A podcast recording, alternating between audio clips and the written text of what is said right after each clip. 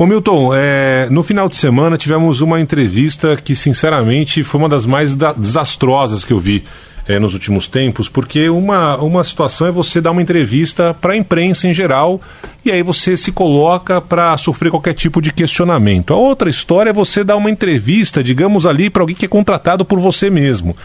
E no caso específico, eu estou falando da entrevista da diretoria do Flamengo. É... Uma coletiva sem nenhum jornalista. É... Então, e para falar daquela tragédia que foi a morte dos 10 jogadores do Flamengo no Ninho do Urubu, vai completar um ano agora, né?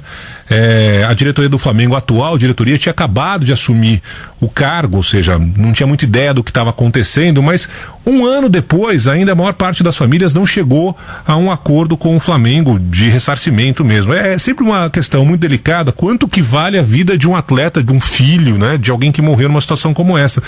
Mas só a, a fórmula que o Flamengo encontrou para dar essa entrevista digamos, para a imprensa, justificativa, né?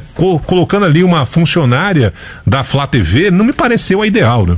Não, foi, foi ridículo. Antigamente aqui no Palmeiras tivemos o Salvador Hugo Palaia inventando a auto-entrevista. Hum. Tinha uns 30 jornalistas, entendeu? E ele fazia pergunta para ele e ele, ele respondia. Uma coisa que entrou para a história. Agora ontem foi pior, porque envolve o Flamengo. Presidente Landim, o senhor me deu uma entrevista maravilhosa antes da conquista dos Libertadores América. O senhor parou o ônibus para falar com o Grupo Bandeirantes de Rádio, entendeu? Eu falei pro senhor, tira isso da frente. Eu gosto dessa frase, tira isso da frente. Flamengo hoje, presidente Landim. O senhor está com nota 10 a diretoria do Flamengo, o Bandeira de Melo levantou, o senhor cortou e fizeram um grande ponto na vida do Flamengo. E o Flamengo hoje, presidente Landim, não é mais o Flamengo do Rio. Hoje é um Flamengo europeu, hoje é Flamengo de Munique, hoje é Flamengo de Barcelona, hoje é Flamengo de Madrid e de Milão, entendeu? Então o senhor precisa tirar isso da frente. Não há dinheiro que pague para a volta desses meninos, porque vocês fizeram um container que era uma verdadeira câmera de gás lá no Ninho Urubu. Vocês mataram de forma imponderável, é claro, aconteceu o acidente,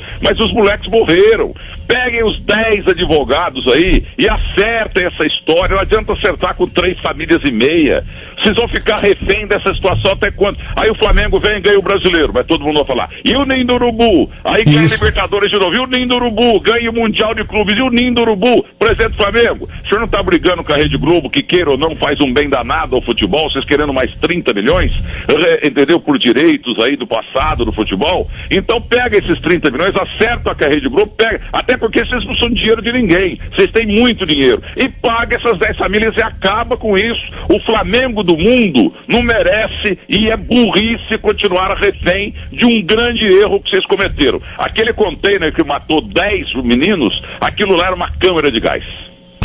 E aquela história, né, Milton? Você negociar por um valor é, que a família pede X, a diretoria do Flamengo está disposta a pagar Y. É, como que você chega nesse número, né? Cada não dá que, dor, que, não tem preço. então, quanto vale a vida? É um negócio muito, muito delicado. Ah, mas as famílias estão querendo receber demais. Pô, se fosse meu filho, rapaz, imagina. O Flamengo errou, o é. Flamengo tem que pagar. E outra, para concluir, o poder judiciário, de vez em quando erra, mas decidiu, está decidido. Uhum. O poder judiciário do Rio de Janeiro decidiu que o Flamengo, enquanto não resolve esse embrólio, tem que pagar 10 mil por mês. Uma miséria, dinheiro de pinga. Aí o Flamengo faz o quê?